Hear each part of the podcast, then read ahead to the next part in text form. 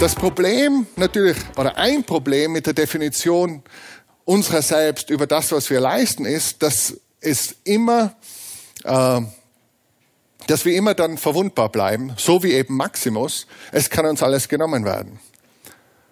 Die Rolle bei den Soldaten, die Rolle als Diener der Ideale, die Rolle als Vater, die Rolle als Ehemann. Es ist alles verwundbar und letztlich bleibt unsere Identität immer prekär. Erinnert in gewisser Weise daran, was Solon dem Krösus gesagt hat. Äh, berühmt, reicher Mann. Solon sagt jetzt ihm, nenne keinen Menschen glücklich, bevor er nicht gestorben ist. Äh, nenne niemanden glücklich, bevor er nicht gestorben ist. Das heißt, diese Verwundbarkeit bleibt natürlich auf der einen Seite bestehen. Das andere ist die große Frage, natürlich prägen uns diese Widerstände, natürlich prägt es uns, wenn uns großes Leid angetan wurde, wenn wir großes Leid erfahren haben, aber können wir da heraus? Können wir da in ein glückliches Leben hineinkommen? Und das führt mich zur zweiten großen Frage. Die erste Frage war, wer sind wir wirklich? Die zweite große Frage, was ist das glückliche Leben? Darüber könnte man natürlich leicht eine Vortragsreihe halten und nur die Großen der Literatur annähernd streifen und hätte immer noch nicht ausgeredet. Ähm, der Anfang der abendlichen Philosophie äh, hängt sehr eng mit dieser Frage zusammen. Aristoteles zum Beispiel in der in seiner Ethik sagt am Anfang, das gute Leben ist das Ziel. Aber was ist es und worin besteht es? Und redet ihm über das gute Leben, was es bedeutet, gut zu lesen. Eudaimonia heißt es bei ihm. Ja? Oder Euzen, gut leben. Und die Philosophen waren sich natürlich nicht einer Meinung. Aristoteles vertrat eine gewisse Sichtweise, die Stoiker, die Epikureer äh, waren in vieler Hinsicht anderer Meinung und haben gesagt, entweder man soll sich politisch engagieren oder lieber zurückziehen auf den eigenen äh, kleinen Garten und es sich dort gemütlich machen. Oder man soll äh, das, das, den Genuss suchen und ihm nachstreben oder lieber nicht zu viel genießen, weil dann könnte man sie wieder verlieren. Also sie waren nicht einer Meinung, aber es lohnt sich dennoch, sie zu, zu lesen. Was mir vorkommt, ist, dass es jedenfalls leichter ist zu, zu negieren, was das gute Leben nicht ist. Ich glaube, es fällt uns leicht zu sagen, ja, es stimmt, das gute Leben, okay, nur Geld und nur Erfolg, das kann nicht das gute Leben sein. Ähm, die Frau Dr. Becker hat heute zu Mittag zitiert aus einem interessanten Buch, das sie lesen möchte, von den fünf größten äh, Regrets, also dem Bedauern von Sterbenden am Totenbett von einer Krankenschwester geschrieben. Und sie sagen, ich habe zu viel gearbeitet, ihr habt meine Träume nicht erfüllt, meine Gefühle nicht genug ausgedrückt, den Kontakt mit Freunden nicht gehalten, im Alltag bin ich nicht glücklich genug gewesen. So habe ich es zumindest in Erinnerung. Also sehr vieles davon ist, äh, okay, die Arbeit war mir zu wichtig. Also es gibt die wenigsten, glaube ich, die am Totenbett sagen, ich hätte doch noch eine Stunde länger in der Bibliothek sein sollen. Wenn ich nur noch zwei Slides in diese Präsentation eingebaut hätte, dann wäre mein Leben was anderes gewesen. Oder diesen Samstag doch noch lieber auf die Bibliothek gegangen, statt ausgeschlafen und guten Kaffee getrunken. Das, damit sind wir in Verbindung. Ähm, in der Weltliteratur hat es herrlich ausgedrückt, sehr, sehr lesenswert. Wenn man nur was Kurzes lesen will, weil wir haben ja alle wenig Zeit durch den Leistungsdruck und so weiter, kann ich sehr empfehlen, gibt es wahrscheinlich gratis, jedenfalls auf Englisch gibt es gratis, äh, von Leo Tolstoi, Der Tod des Ivan Ilyich. Ich weiß, klingt ein bisschen negativ, aber ist trotzdem lesenswert. Ja? Kleine Novelle 1886. Äh, beginnt mit der Todesmeldung des Ivan Ilyich und also ganz interessant die Beobachtung, die Tolstoy da macht. Äh, lesen tun es zwei seiner Kollegen, die wie er am Amtsgericht arbeiten, die sagen, aha, wenn jetzt der gestorben ist, dann wird jetzt jemand anderer auf seinen Posten nachrichten und wer wird dann quer hinüberrücken? Wer bekommt diesen Posten? Sehr interessante Beobachtung zur menschlichen Natur. Eigentlich geht es aber um diesen besagten Ivan Ilyich, der eine steile Karriere macht und Bilderbuchkarriere, Bilderbuchleben, Familie, Kinder, schöne bürgerliche Existenz und dann plötzlich sich verletzt, ich glaube beim Vorhang, äh, beim Aufziehen eines Vorhangs in seinem neuen Haus und dann todkrank wird. Niemand kann ihm helfen und der dann eben sich auf seinen Tod, auf seinen Tod zugeht und ihm wird dann bewusst, dass irgendwie er mal abgezweigt ist. Mit Ausnahme der Kindheit war es dann so, dass er sagt, es schien so, dass mein Leben immer nach oben ging, aber realiter ist es immer eigentlich nach unten gegangen. Und es wird ihm erst sehr, sehr spät bewusst, dass er eigentlich am echten Leben vorbeigelebt hat. Äh, es empfiehlt sich, so ein Buch nicht selbst am Totenbett zu leben, weil dann ist man das, äh, zu lesen, ist man in derselben Lage wie der Ivan Iljic und kann nicht mehr viel tun in dieser Hinsicht. Äh, deshalb schreibt Dolster es äh, in, in, jüngerer Zeit. Also es sind diese Frage, wozu lebe ich eigentlich, äh, wird da sehr schön ausgedrückt ähm, bei, bei Tolstoi. Ähm, die Philosophen habe ich schon erwähnt. Äh, in der heutigen Zeit sind vielleicht die Philosophen verdrängt worden durch die Psychologen. Und da gibt es diese, ich weiß nicht, ob das auch so gesehen wird, aber wenn wir fragen, wie, wie, wie, wie gelingt glücklich Leben, denken wir wahrscheinlich in erster Linie nicht an die Philosophen.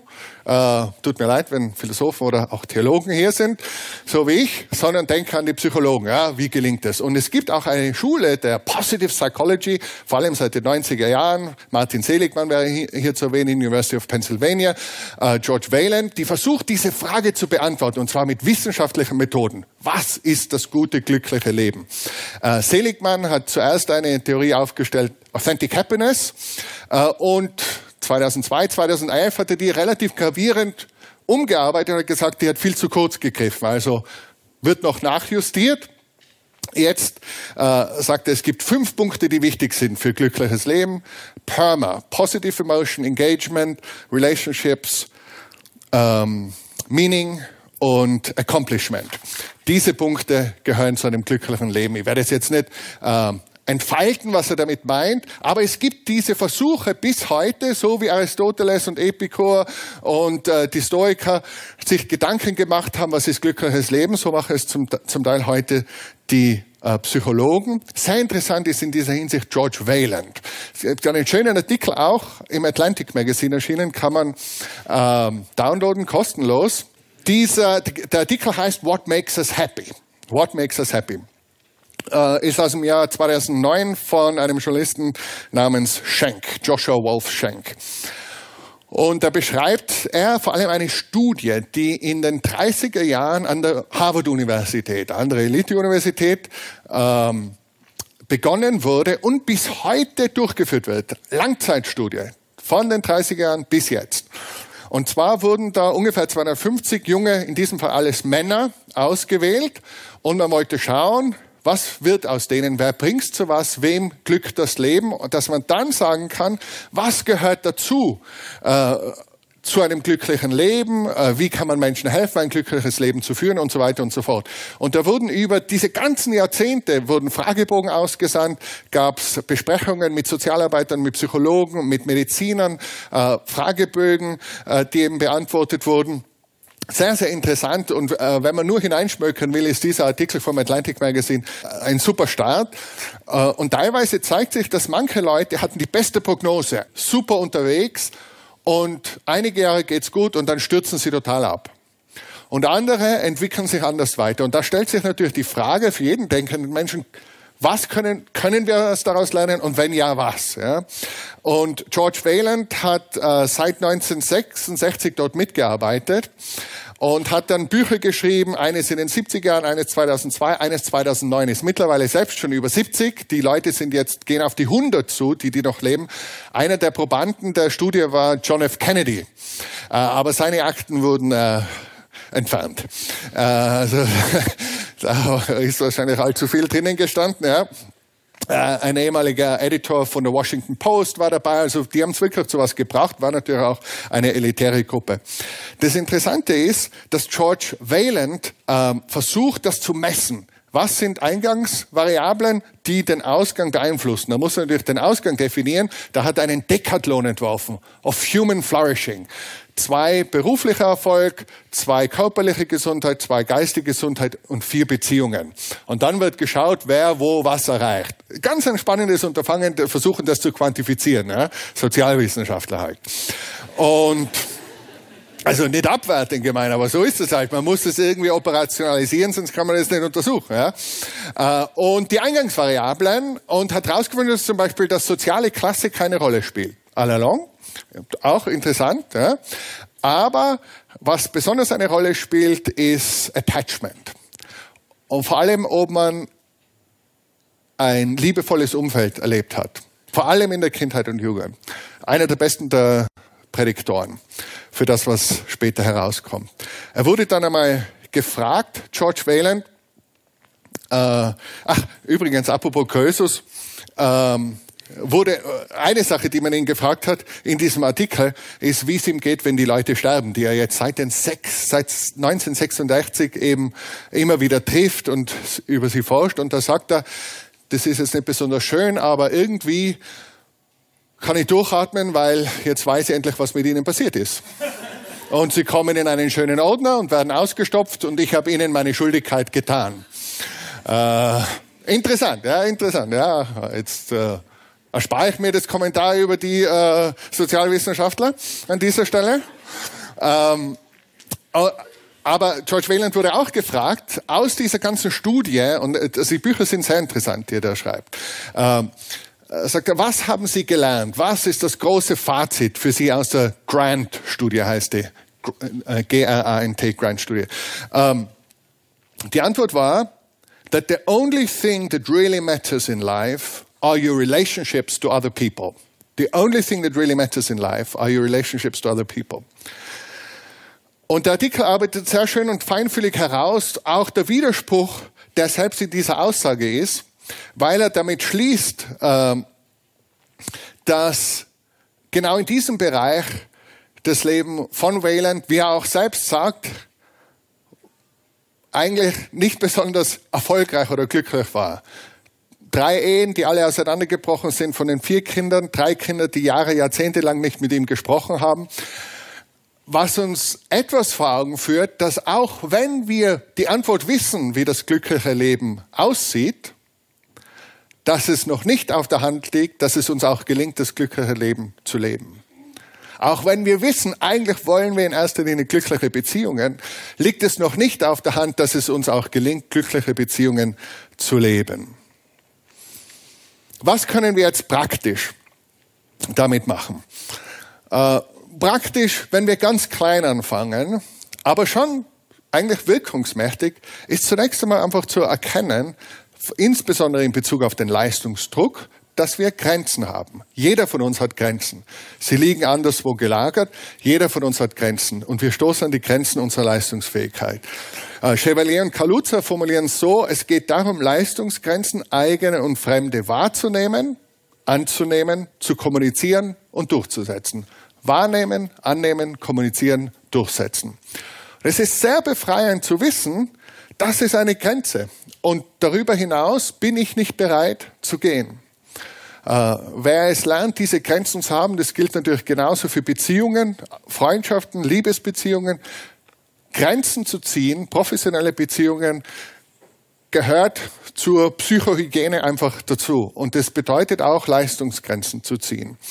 Äh, was vielleicht noch wichtig ist, darüber haben wir heute zu Mittag schon gesprochen, ist zu sagen, okay, gut ist gut genug, oftmals. Ja, es gibt einfach eine ein Gesetz der Diminishing Returns und noch zehn Stunden machen das Produkt nicht noch so viel besser, dass es sich lohnt, es dafür einzusetzen, weil wir natürlich diese zehn Stunden dann für andere Dinge nicht haben, die uns wichtiger gewesen wären. Einfach zu sagen, jetzt ist genug, jetzt kann ich aufhören und das ist gut genug. Das sind ganz, ganz einfache Tipps, die ich einfach versuche selber umzusetzen. Mancher wird sich vielleicht denken, ja, zwei, drei Stunden mehr Vorbereitung für den Vortrag wäre jetzt auch nicht zu viel gewesen. Ähm, aber irgendwann muss Schluss sein, ja, spätestens wenn es Viertel nach sechs ist an der ETH und es losgeht. Ähm, aber irgendwo zu sagen, okay, das reicht. Und sich dem auch dann zu stellen.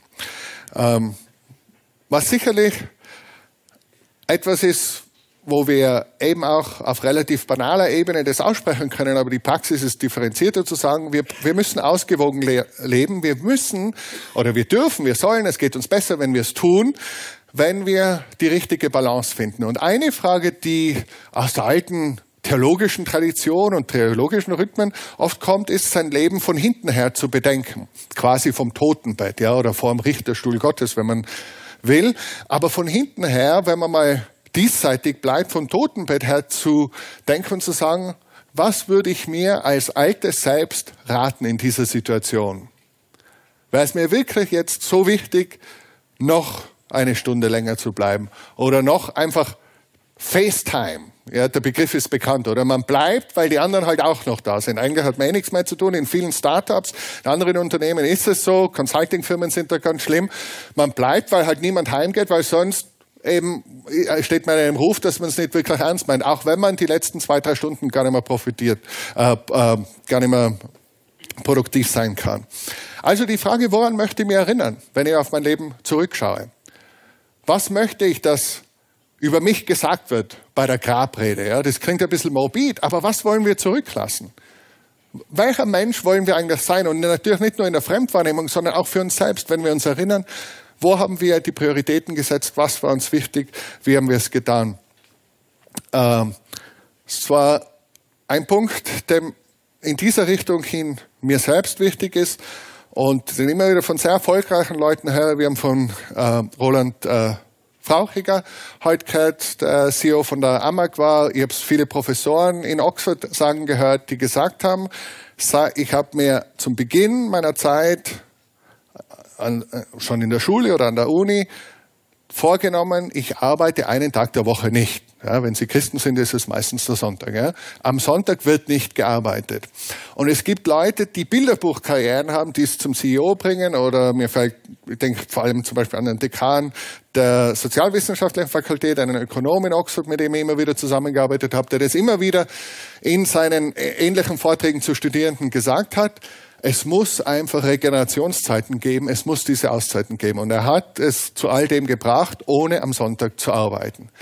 Dann wird jemand sagen, hat es irgendwann eine Ausnahme gegeben? Bin ich sicher, es hat Ausnahmen gegeben. Aber wir kennen alle die Unterschied von echten Ausnahmen und einfach frommen Vorsätzen, die wir nicht umsetzen. Also es war nicht nur ein frommer Vorsatz. Äh, entspannen zu lernen und genießen zu lernen.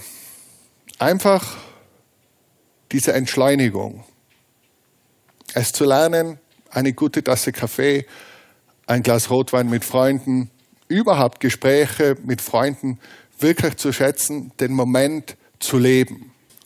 Und neben diesen Dingen, die äh, praktisch sind, die wichtig sind, die wir angehen können, bleibt für mich doch immer unterschwellig die Frage eben, wer bin ich wirklich? Bleibt die Frage, wofür lebe ich eigentlich wirklich? Was macht mich aus? Und wie gesagt, diese Frage setzt, oder so habe ich es noch nicht ausgedrückt, aber diese Frage setzt voraus, zu wissen, wozu Menschsein gut ist. Was ist der Mensch und wofür ist er gut? Gibt es einen Zweck, ein Ziel, einen, Tel einen Telos für den Menschen? Ist natürlich eine Frage der Philosophie, eine Frage, der sich auch die Religionen und die Theologie annimmt. Und sehr häufig ist es so, dass äh, Religionen vor allem in diesem Zusammenhang auch als Leistungsdruck verstanden werden. Also Religionen für viele, vermutlich für viele, wenn ich sie fragen würde, was bedeutet Religion? Was bedeutet zum Beispiel christliche Religion? Das bedeutet, man muss das und das und das machen, zum Beispiel am Sonntag in die Kirche gehen und beten und Bibel lesen und fromm sein und brav sein. Und das bedeutet eben auch, fromm sein und brav sein bedeutet, man darf das nicht und das nicht und das nicht und das nicht. Also es sind viele Regeln, die uns zeigen, das sollen wir tun, das dürfen wir nicht tun und irgendwie so dann verbunden dasselbe Leistungsprinzip, wenn wir brav sind, wenn wir unsere Leistung bringen, wenn wir uns an die Regeln halten, dann ist der liebe Gott mit uns zufrieden und dann wird er sagen, there, there, well done, so ungefähr. Ja?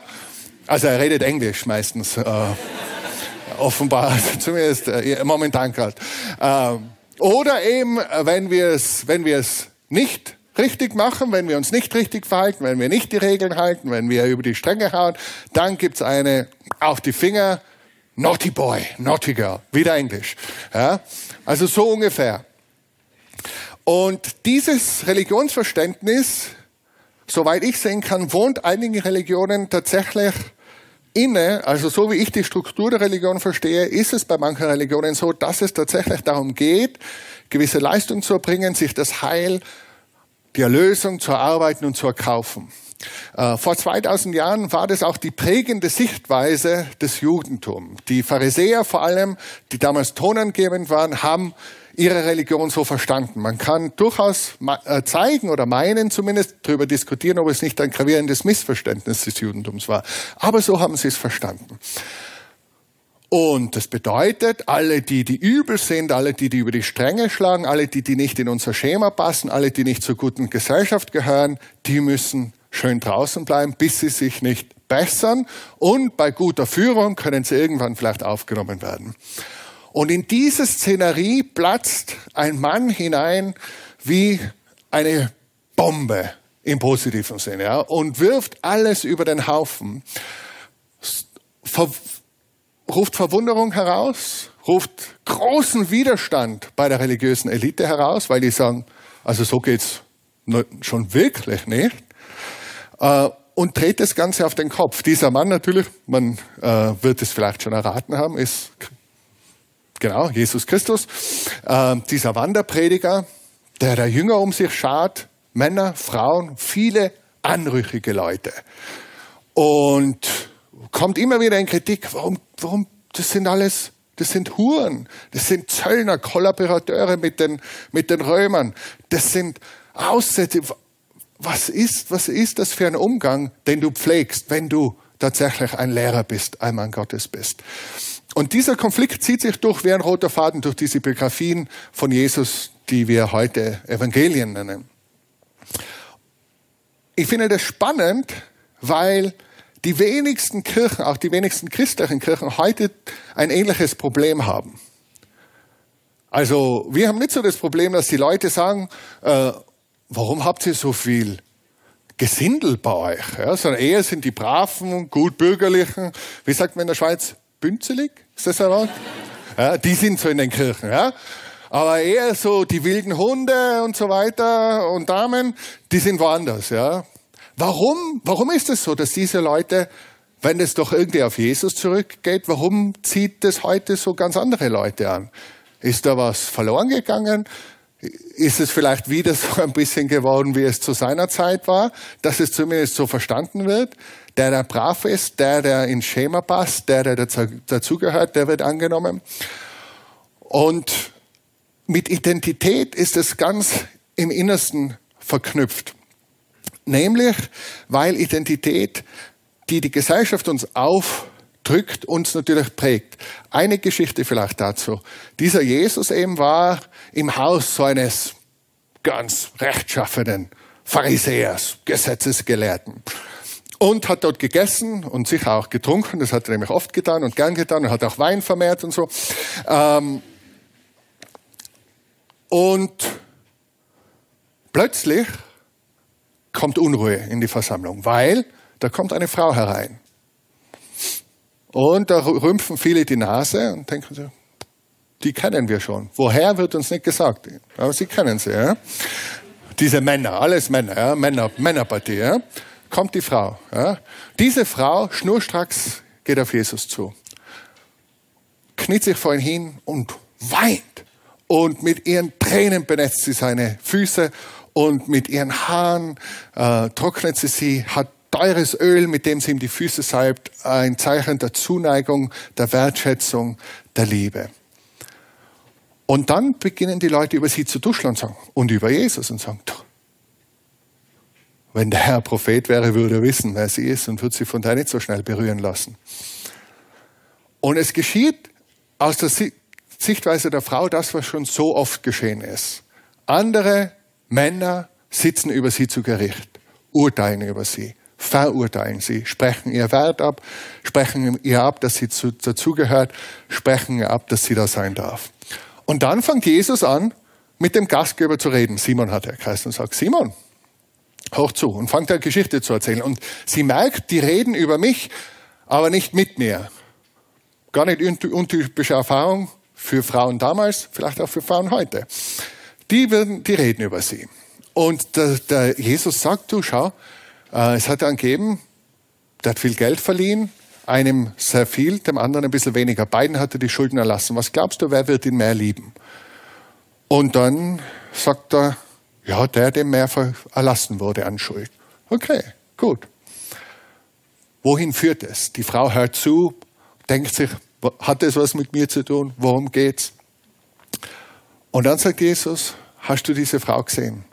Sie ist gekommen, du hast mir nicht einmal äh, Hände ge Wasser gegeben, die Hände zu waschen. Sie wäscht meine Füße mit ihren Tränen. Du hast mir kein Öl für mein Haupt gegeben. Sie benetzt meine Füße mit Öl. Und so weiter. Enormer Affront, was der nicht getan hatte. Und dann sagt aber Jesus, weißt du, warum sie das getan hat? Weil ihre vielen Sünden sind ihr vergeben. Sie liebt. Deshalb liebt sie viel. Und dann erst, dann erst wendet er sich zu ihr zu und sie hatte das Risiko eingegangen, dass er, der Heilige, der Prophet sagt, raus mit dir, du gehörst hier nicht her. Du gehörst nicht dazu. Und dann erst wendet er sich zu ihr und sagt, Tochter, dir ist vergeben. Du bist geliebt. Du gehörst dazu. Und ihr Leben ändert sich. Und es wird ihr so zugesprochen. Ein Mann, ähnliche Situation, der aussätzig ist, dieser Mann irgendwie hört er von Jesus und, und fast Hoffnung und denkt sich, vielleicht gibt es Hoffnung für mich. Stellt euch diesen Mann vor, der über Jahre, Jahrzehnte vielleicht von niemand aus der gesunden Gesellschaft mehr berührt wurde. Niemand hat ihm in die, in die Arme genommen. Niemand hat ihm diese Nähe gegeben, außer vielleicht anderen, die, andere, die dieselbe Krankheit hatten. Der Mann geht auf diesen Jesus zu und macht das, was verboten ist. Er geht unter die Leute, wirft sich vor Jesus hin und sagt, wenn du willst, kannst du mich reinmachen. Und das Risiko ist enorm, weil wenn jetzt er dieses Risiko eingegangen ist, die Tradition gebrochen hat, das Gesetz gebrochen hat, sich so verwundbar gemacht hat und gesagt hat, wenn du willst, dann kannst du, was ist, wenn Jesus sagt, verschwind, du Aussätziger, halte dich an die Regeln, bring die Leistung. Genauso das Risiko, dass die Frau eingegangen war, die sich äh, zu Jesus dort gewandt hat bei diesem Essen. Und was macht Jesus? Bevor er noch was sagt, berührt er diesen Mensch einfach. Und in dieser Berührung steckt schon die ganze Umkehrung des Prinzips. Wir müssen zuerst leisten, wir müssen uns zuerst die Liebe Gottes verdienen. In dieser Berührung steckt drin, Gott wendet sich uns zu.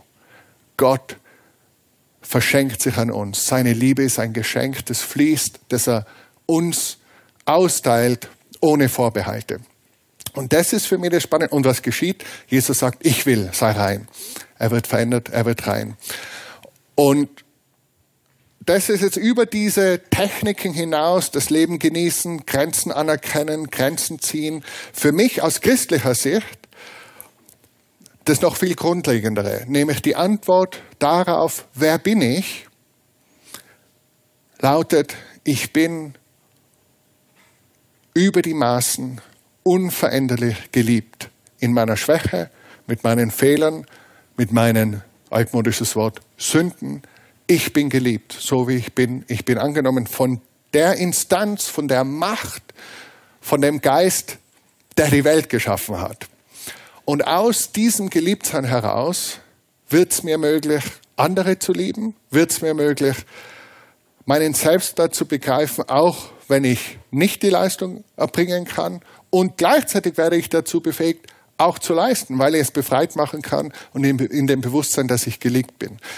Ich hoffe, das war okay, dass ich den Bogen jetzt bis zur Religion, war auch angekündigt, gespannt habe und als Christ dazu sage, das erlebe ich diese Liebe erlebe ich, diese Liebe prägt mich und ich durfte es, ich bin auch, äh, wie ich schon sagte, immer wieder auch als Seelsorger gearbeitet, durfte es immer wieder erleben, wie ein, ein Erfahren dieser Liebe, die von Gott uns in Jesus Christus geschenkt wird, Menschenleben verändert. Das ist wunderschön, das äh, würde ich einem jeden wünschen. Es ist natürlich immer etwas, das man prüfen soll, dem man sich kritisch nähern soll und auf das man sich nur einlässt, wenn man wirklich aus freien Stücken sagt, ja, das spricht mich an, das, das macht für mich Sinn, das will ich. Äh, aber wenn es jemand hilft, auf diesem Weg des Suchens, des Denkens, äh, sich darauf einzulassen oder damit zu befassen, dann würde es mir auch sehr freuen. Und damit komme ich zum Ende. Vielen Dank. Das war interessant. Äh, was hat dich, was hat Sie persönlich angesprochen? Was fanden Sie spannend? Teilen Sie uns das gerne auch mit über unsere sozialen Medien oder über unsere Webseite igiow.de. Da steht auch unsere E-Mail-Adresse und ein Kontaktformular. Wir freuen uns, von euch, von Ihnen zu hören und wir hoffen, uns bald wieder zu sehen.